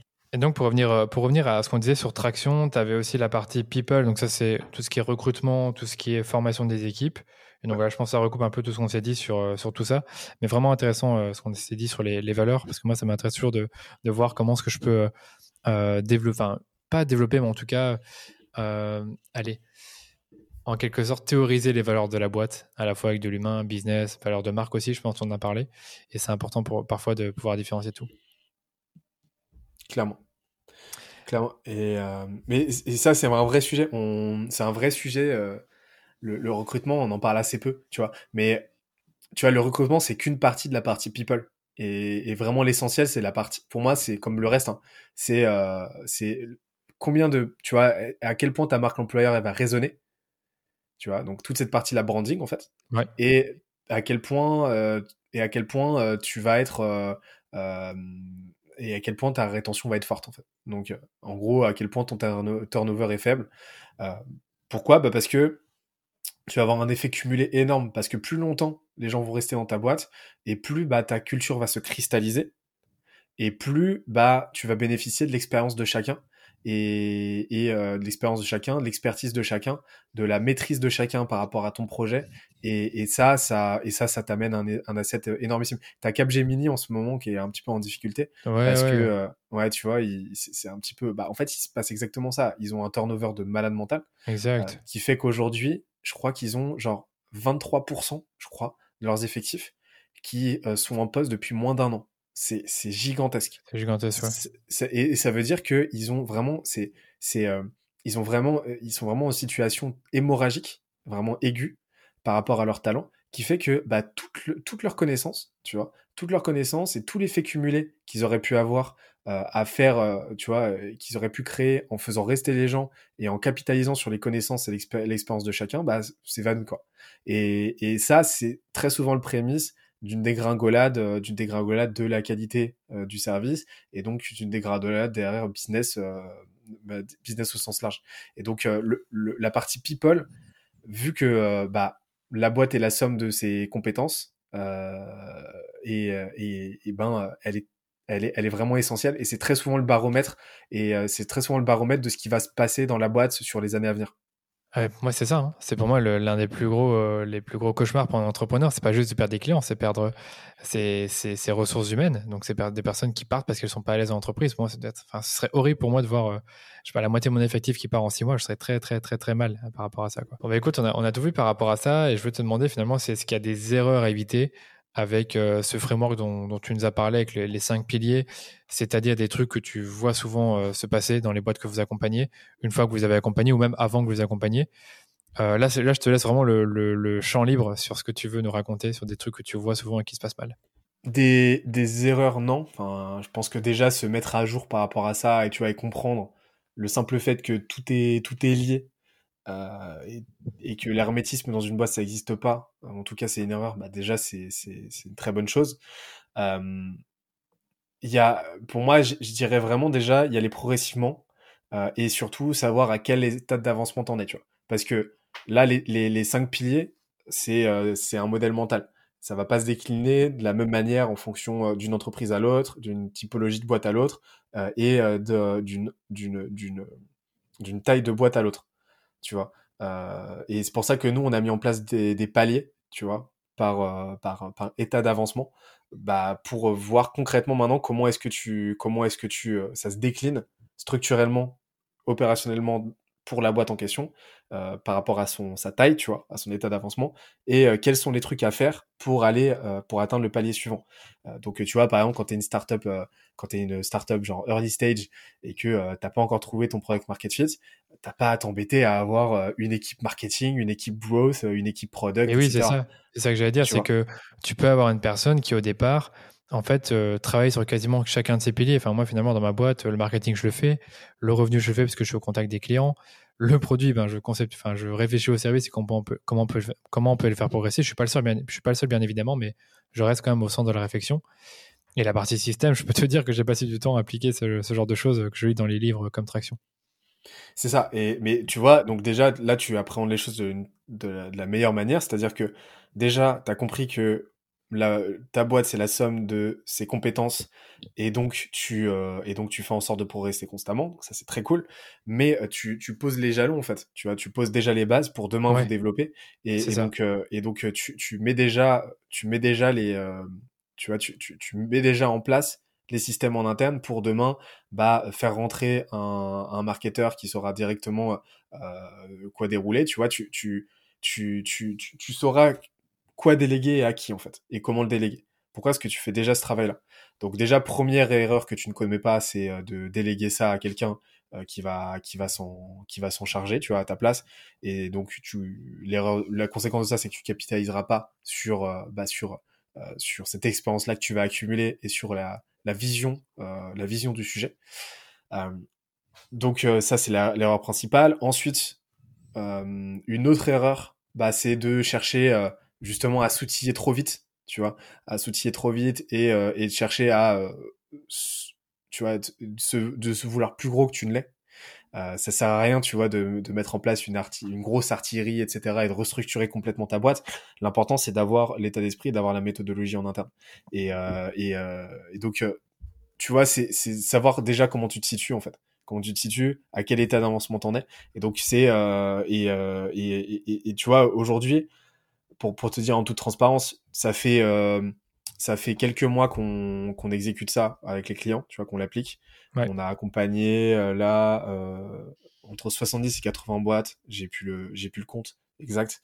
Et euh, ça aura sûrement, ça aura, ça aura très certainement évolué d'ici que le podcast sorte.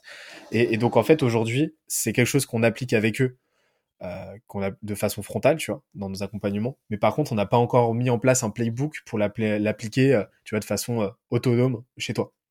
Et donc là, on manque encore de retour d'expérience, que c'est quelque chose de, tu vois, de, tout nouveau cette, cette approche, cette façon de faire. c'est vraiment une, c'est vraiment une, une, méthodologie sur laquelle on itère en continu. Et, et, et, donc là, je peux pas te dire exactement, voilà, quels sont les écueils à éviter euh, si demain tu décides de l'appliquer à toi tout seul. Par contre, le fait déjà de te confronter à ça et, de, de, faire en sorte de monter en compétence sur ces cinq piliers, tu vois, de, de te renseigner, de comprendre vraiment ce que le marketing implique, euh, de comprendre que chacun de ces pans-là, bah, ils doivent être internalisés au sein de la boîte et que tu dois déjà le plus tôt possible commencer à réfléchir en système pour euh, bah, pour avoir un process marketing, avoir un process, euh, une stratégie marketing, une stratégie produit, une stratégie revenu, une stratégie growth, etc. Et ben déjà tu, tu poses des bases qui sont euh, très solides. C'est clair. Bah, je trouve dans les boîtes comme les notes qui sont très digitales, c'est ultra important de de, je vais pas dire de le noter, mais de le systématiser quelque part. On parle beaucoup des outils no-code comme, comme Notion, ClickUp. Déjà, avoir ce genre d'outils-là, ça vous permet déjà de poser les bases de ces piliers-là, même s'il n'y a qu'une ou deux personnes qui peuvent s'en occuper au sein de l'entreprise. Bah, je vais même te dire un truc, euh, et ça, ça je peux, je peux t'en parler parce que euh, c'était, c'était moi à l'époque qui, c'était à l'époque où on faisait les tests, euh, on, faisait tests, tu vois, sur euh, sur ce, sur cette méthodologie d'accompagnement. C'était très très loin d'être aussi abouti qu'aujourd'hui, euh, et, c'est moi qui délivrais, tu vois, les, qui délivrais les advisories. Et, et, et je peux te dire un truc, c'est que ça fonctionne extrêmement bien sur les produits hardware. Et euh, sur les produits hardware, donc euh, tu vois physique, etc. Pourquoi? Parce que déjà, vu que tu dans une logique de R&D que ça te demande de l'argent, et eh ben euh, tu tu vas pas développer le truc de façon itérative, tu vois. Tu vas développer le truc en, en t'assurant que ça répond vraiment à un besoin au marché. Et donc en fait, t'as t'as t'as ton potentiel, ton PMF potentiel, il est beaucoup plus facile à atteindre.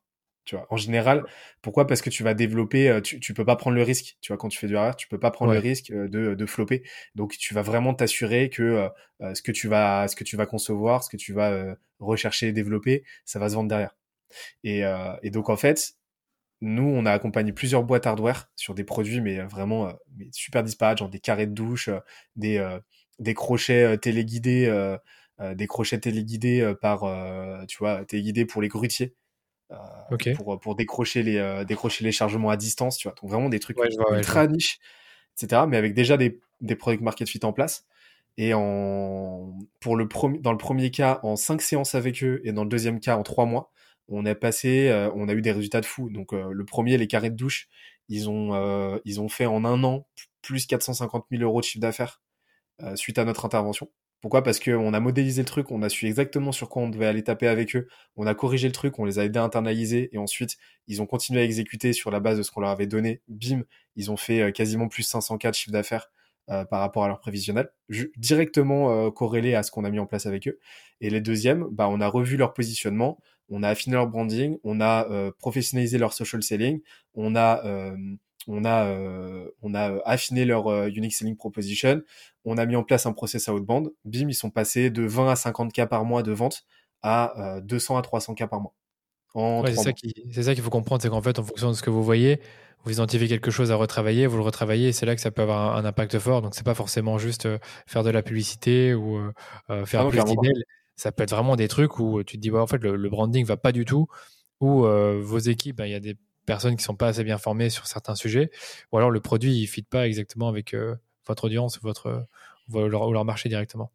Ah, c'est ça, mais c'est-à-dire qu'en fait, là, tu vois, les cinq piliers, c'est euh, une méthodologie, tu vois, c'est un, un, framework. Ouais, c'est ça, c'est un framework, mais derrière, euh, si c'est juste pour faire des PowerPoint et réfléchir et se prendre la tête, nous, ça nous intéresse pas.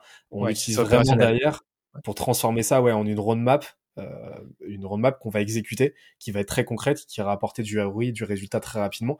Pourquoi? Parce qu'on sait qu'en gros, c'est très simple, tu vois. En fait, c'est vraiment une histoire, euh, c'est vraiment des, des, des cases qu'on va cocher. Vu qu'on sait ce qu'une boîte doit avoir mis en place pour performer, pour grossir, etc., tu vois, euh, bah, grossir sainement, rapidement, durablement, eh ben, on a juste à auditer le client, à voir ce qu'il a mis en place, tu vois, et à voir ce qu'il n'a pas mis en place. Et une fois qu'on a ça, et eh ben on a une roadmap directement, on voit directement les trous dans la raquette et on voit directement sur quoi on doit se concentrer. Et après, c'est juste un travail de priorisation pour se dire, ok, bon, on va, il y a ces cinq trucs là à revoir si on veut euh, homogénéiser tout ça. Bon bah, on va prioriser pas du plus urgent au moins urgent et ensuite on déroule et on monte la squad et ça délivre et là on a un plan de transformation et les résultats sont juste ouf moi, je trouve ça très clair comme tu l'expliques là.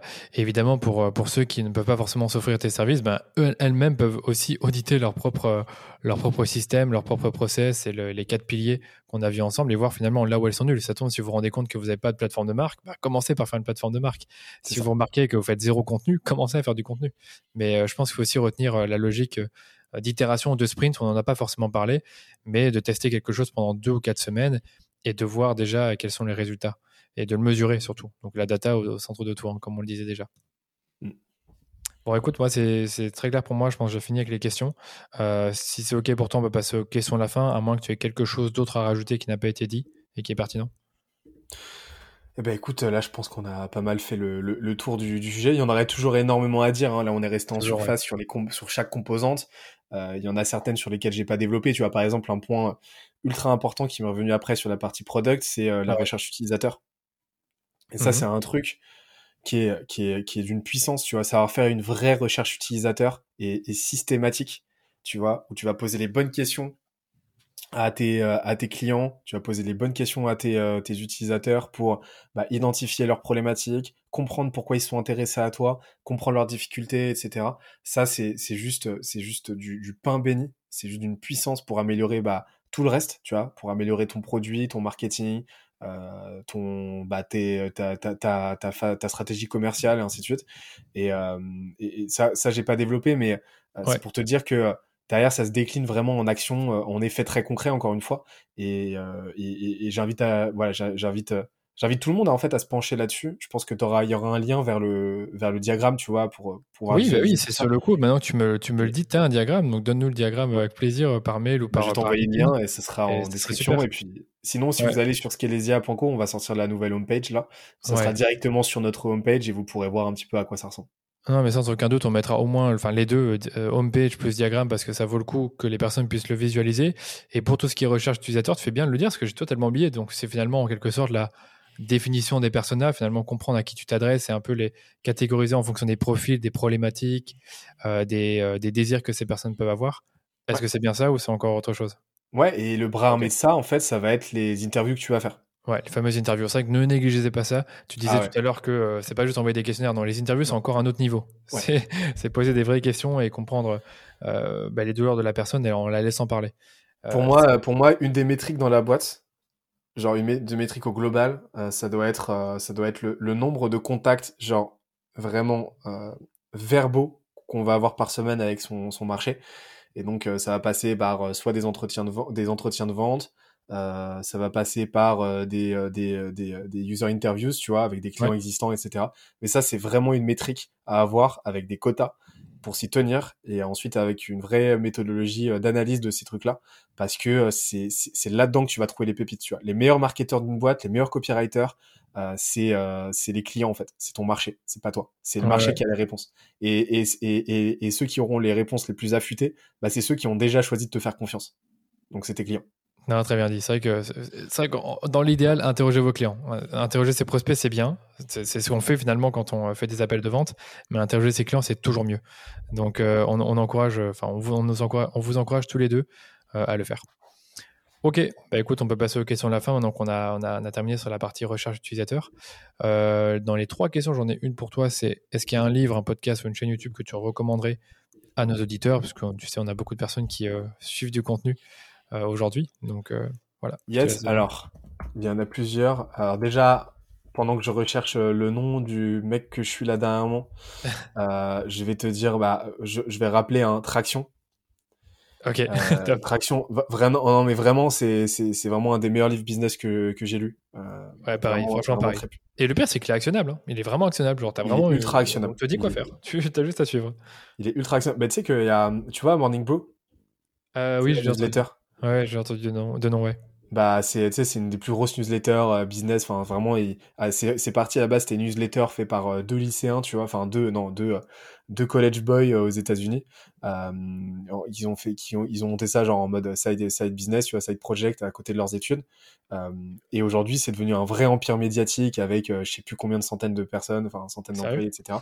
Et en fait, ils sont passés, ils ont scalé la boîte grâce à ce livre-là, Traction. Ils l'ont appliqué tout bêtement et bim, ça a explosé. Ils sont passés de 90 employés à, euh, à euh, genre 290 employés en un an grâce à ce truc-là. Ah, j'avais pas eu tout. Euh, bah, moi, j'avais l'impression justement que ce livre s'adressait justement à des boîtes, allez, finalement, avec 5-10 personnes et qui veulent passer à 50, tu vois. Ah, ça serait vraiment à des boîtes de, beaucoup plus grosse, grosse ampleur aussi. Hein. Ok, c'est intéressant parce que j'avais même écouté dans un podcast un mec qui dit Oh, moi je pense traction au-delà de 50, il faut, faut utiliser un autre système. Mais bon, ok, intéressant que tu donnes ce feedback. Ah ouais, bah en tout cas, eux, euh, ça a très bien fonctionné pour eux. Ok. Euh, ensuite, ok, alors en ce moment, je suis, je suis un mec. Alors, tu sais, c'est un petit peu l'école américaine, euh, américaine, tu sais, tu sais jamais trop sur quel pied danser, si c'est, tu sais, si c'est legit ou, ou un peu scammy. En tout cas, ses conseils sont vraiment, vraiment ultra actionnables. Et, et puis, il a vraiment de la bouteille et les chiffres parlent. C'est Alex Hormozy, H-O-R-M-O-Z-I. Il a une chaîne YouTube qui est, qui est donc c'est un CEO, tu vois, c'est un entrepreneur américain qui, est très affûté sur les questions vente, sur les questions marketing, etc. et sur les questions système aussi. Donc, donc l'info est vraiment très très qualitative. Sur les parties marketing, allez voir absolument la chaîne de Victor Ferry. Euh, donc il parle pas de marketing, mais il parle de rhétorique. Euh, mais euh, c'est un petit peu le, c'est un petit peu du proto marketing. Donc donc ça vous donnera bah, toute toute la méthodologie en fait pour comprendre votre audience et puis pour allier persuasion et conviction. donc donc ce point, voilà. sinon, après, bah, la chaîne, on a parlé de Yann Leonardi hein, tout à l'heure, mais sur les, sur les, sur les questions marketing et, growth, allez vous intéresser un petit peu toute son usine de contenu, donc sa chaîne YouTube, son podcast, parce que c'est vraiment extrêmement qualitatif. Ouais, ouais, et euh, et euh, je. C'est déjà pas mal. Hein. Je fais le tour de tout ce qui généreux. Ouais, il y a, beaucoup de choses, mais, euh, mais voilà. Non, t'es très, très généreux, c'est cool. Il y a des trucs que je connaissais déjà. Euh, et j'ai aussi la question des outils. Ben justement, c'est parfait puisque ça correspond bien à ce qu'on s'est dit aujourd'hui. Est-ce que tu as trois outils Growth qui sont euh, cool? Tu parlais de Mojo tout à l'heure, mais d'autres mmh. outils qui peuvent être intéressants pour le marketing, les sales, product, comme tu veux. Ouais. Alors, faut savoir un truc, c'est que là, ça fait un petit moment, tu vois. Enfin, pendant un moment, j'étais un petit peu genre de euh, le, le, le, le... J'étais un peu vu, comme le, le, mec des outils, tu vois. Ouais, j'avais vu avec les vidéos YouTube, ouais. Ouais, c'est ça. Là, ça fait un moment que, que euh, je m'intéresse euh, je, m'intéresse moins aux outils, tu vois. Euh, donc, mais, mais, mais là, tu vois, ceux qui me viennent, alors déjà, bah, comme je t'ai dit, Mojo, pour moi, c'est vraiment un outil que, que n'importe quel, que toutes les boîtes devraient avoir, vraiment. Euh, qui, est, euh, qui, est, qui, est, absolument essentiel pour toutes les raisons que j'ai invoquées tout à l'heure. Donc, euh, allez, allez creuser cet outil.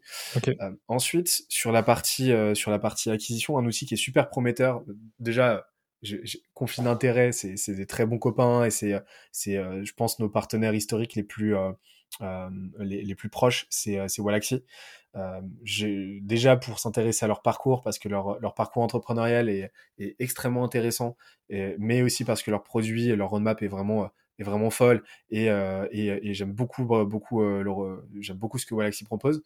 Et après un troisième outil, euh, là c'est là c'est un outil un petit peu un petit peu annexe, mais qui mais qui, qui ça a été une, une, une, révélation en tout cas de notre côté. c'est Work Adventure ça n'a rien à voir avec de la, du marketing ou, ou quoi, mais c'est un, c'est un outil, en fait, tu sais, euh, je sais pas si vous avez vu, euh, euh tu sais, c'est un, comme un monde, euh, comme un monde virtuel, comme si tu étais dans Pokémon, tu sais, et ça te, ça émule des bureaux virtuels. Ah, cool ça, des bureaux virtuels exactement comme si tu étais dans Pokémon, tu vois. Donc c'est vraiment la même esthétique.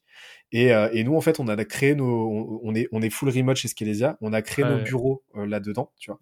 Et je sais qu'il y a beaucoup de boîtes remote qui vont, euh, qui, qui, vont écouter ça. Donc, allez voir Work Adventure parce que cet outil, en fait, ça, vous permet, ouais, de créer vos bureaux virtuels. Et, et nous, de notre côté, on a, on a vraiment observé une hausse énorme du nombre d'interactions au quotidien, dans la qualité des interactions, parce que en gros, tu peux faire des visions en 2-2, tu vois. Et, euh, et, ça a été un game changer de notre côté. Et ça a vraiment, vraiment euh, resserré les liens de l'équipe. De, de, simplement installer cet outil.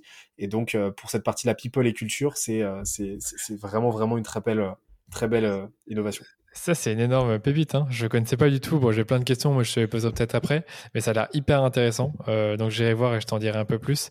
Euh, je veux peut-être revenir rapidement sur Wallaxy si ça ne dérange pas. Tu peux me rappeler ce que, ça, ce que ça permet de faire exactement? Parce que dans ma tête, ça s'appelait prospecting, mais j'ai l'impression que j'ai un peu perdu le fil.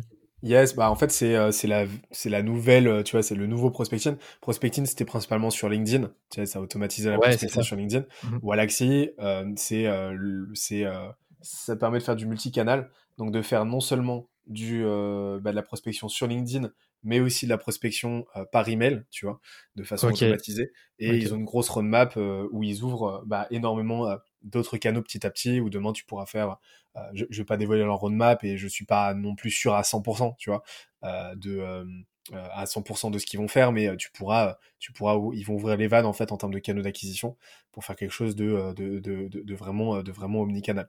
Donc, donc très belle euh, proposition, j'aime beaucoup ce qu'ils proposent. Et après, dernier point, dernier outil euh, qui, qui m'impressionne en fait par euh, déjà aussi par leur aventure entrepreneuriale et aussi par la qualité de leurs produits, c'est Drop Contact. Et, Drop Contact, ce que j'adore, c'est qu'il est vraiment transverse à quasiment toutes les, tous les piliers dans ta boîte parce qu'il va affiner ta, il va affiner ta data quand tu es en B2B. Euh, il va te permettre de prospecter plus intelligemment, euh, plus intelligemment et de façon plus précise parce que la data qui te ressort, elle est juste ultra qualitative au niveau des emails, etc. Euh, et en plus, ça se plug très facilement à tous tes process. Leur API, elle est super euh, flexible. Euh, ça s'intègre très très bien en no-code aussi. Donc, euh, Drop Contact, pour moi, c'est vraiment un staple aussi. C'est vraiment un indispensable. Ouais, je connais aussi. Bah écoute, merci beaucoup pour ces outils. Il y en a pas mal qui m'ont qui m'ont intéressé, surtout Work Adventure. Ok. Euh, pour conclure, où est-ce qu'on peut te retrouver et te contacter éventuellement bosser avec toi? Ah bah alors, euh, bah vous pouvez me faire coucou sur LinkedIn avec grand plaisir. Euh, j'ai un mail aussi, c'est benoît@skelesia.co et après bah on est euh, on est tous dispo. Euh, voilà, vous pouvez nous faire coucou sur notre site aussi, bah, skelesia.co et on a on a notre campus. Donc n'hésitez pas à nous faire à nous faire coucou là-bas. pareil, c'est accessible depuis notre site. Et, et là-dessus, on a des cours en ligne, on a bah, plein de trucs en libre accès. C'est comme une plateforme en fait, c'est comme un petit SaaS. Et, et l'objectif, c'est de vous transmettre bah, toutes, les, toutes les connaissances nécessaires pour vous faire grossir bah, en autonomie, sainement, durablement et rapidement. ouais, je vous recommande. C'est hyper quali, des très bonnes interviews, très très précises, avec souvent des, des PowerPoint en plus, donc c'est cool. Très cool. Et cette année, on a une grosse roadmap. On, on va refondre, tu sais, ce que on, on, on s'est un petit peu heurté à à, la croissance. Euh, on s'est un petit peu heurté à une euh, à la croissance rapide, tu vois, à l'école de la croissance rapide. Donc on avait euh, on avait ship énormément de contenu à très forte vélocité. Mais euh, aujourd'hui, on, on, prend vraiment le temps cette année de, de refondre tout notre contenu, de le, de le recentraliser, de le rééditorialiser pour avoir quelque chose de plus homogène. Et donc, euh, donc euh, surveiller un petit peu ce qui se passe sur le campus sur les, les mois à venir parce que il va, il va y avoir pas mal de, de changements. Quoi. Ok, ça marche. Par contre, le campus, c'est encore différent. C'est pas les cours en ligne, c'est le campus, la communauté. ça. Le campus, c'est la plateforme avec avec avec les cours en ligne. Et en fait, tu as la partie gratuite avec le contenu bah, en libre accès, dont la ligne éditoriale va beaucoup changer, il y aura beaucoup de changements. Et après, tu as la partie premium du campus, où là, bah, tu as accès à euh, tout euh, bah, la communauté, tu as accès à tous les experts, tu as les masterclass euh, privés, tu as, euh, les, les IMA, tu as des deals dans tous les sens, des deals avec les meilleurs outils. donc, et, et, là, on sort un nouveau truc, c'est les, c'est les, les, les workshops. Donc c'est des ateliers, des sessions de travail avec des experts dédiés sur des thématiques dédiées pour que tu passes à l'action et que tu sois voilà, t'exécutes avec euh, des personnes qui ont les mêmes objectifs que toi. Donc ça ça c'est un truc qu'on est en train de développer et là pour l'instant euh, on a euh, là on a on a pas mal de membres. Là on a on a 140 membres aujourd'hui qui sont sur sur cette partie premium. Ça marche. Bah écoute, entendu, tu mettras le, le, site de Scalesia.co pour, pour, pour, que vous puissiez découvrir tout ça, parce que je vois que tout, tout y est, quoi. Yes. Bon, merci beaucoup, Benoît, et je te dis à très vite. À très vite, salut. J'espère que cet épisode vous a plu autant que moi. Pour moi, la plus grande leçon de ce podcast, c'est que la croissance d'une entreprise n'est pas forcément insufflée par une quête constante d'acquisition de nouveaux clients, mais qu'elle vient surtout de la rétention de vos clients et du bouche-oreille qui peut lui être provoqué grâce aux growth loops notamment. De ce fait, à partir d'un certain stade de développement de votre marque et de votre clientèle, une partie de votre acquisition devient gratuite grâce à la recommandation. Et pour conclure, si vous aimez les épisodes que je sors chaque semaine sur le rendez-vous marketing, n'oubliez pas de nous laisser une note 5 étoiles sur Apple Podcast ou Spotify. Je ne vous remercierai jamais assez parce que c'est comme ça qu'on fait grandir la communauté autour du podcast. Allez, je vous dis à très bientôt pour un nouvel épisode du rendez-vous marketing.